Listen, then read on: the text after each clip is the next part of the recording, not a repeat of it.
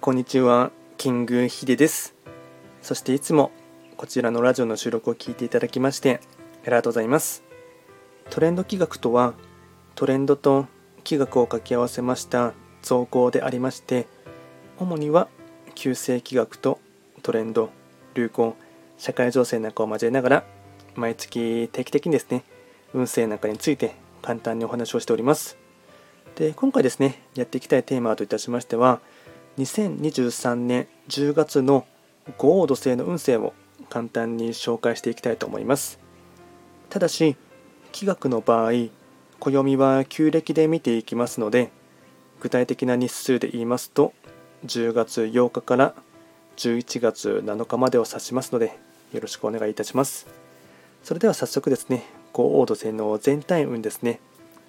全体運は星5段階中星は1つになります。五黄土星は本来一泊水星の本石地であります。北の場所に巡っていきますので法医学の作用といたしましては北とかあとは一泊水星のですね影響を受けます。でまたこの場所をですね気学では貫入と言いますので、まあ、一月間の、まあ、若干冬の時代となりそうです。ではですね、全体的な傾向といたしまして、ポイントを4つですね、お伝えいたしますが、まずは1つ目、秋の気配とともに運気は落ち込む。体を冷やさないように。2つ目、中身がないとメッキはいずれ剥がれる。自分磨きを。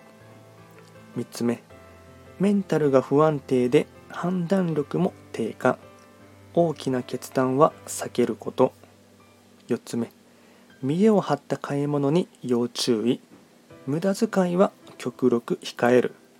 総じて低空飛行今はチャンスを伺いながら力を貯める時。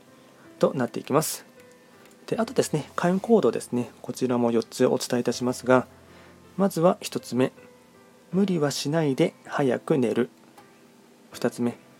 秋の夜長の読書。3つ目。家庭を楽しむこと結論を急がない。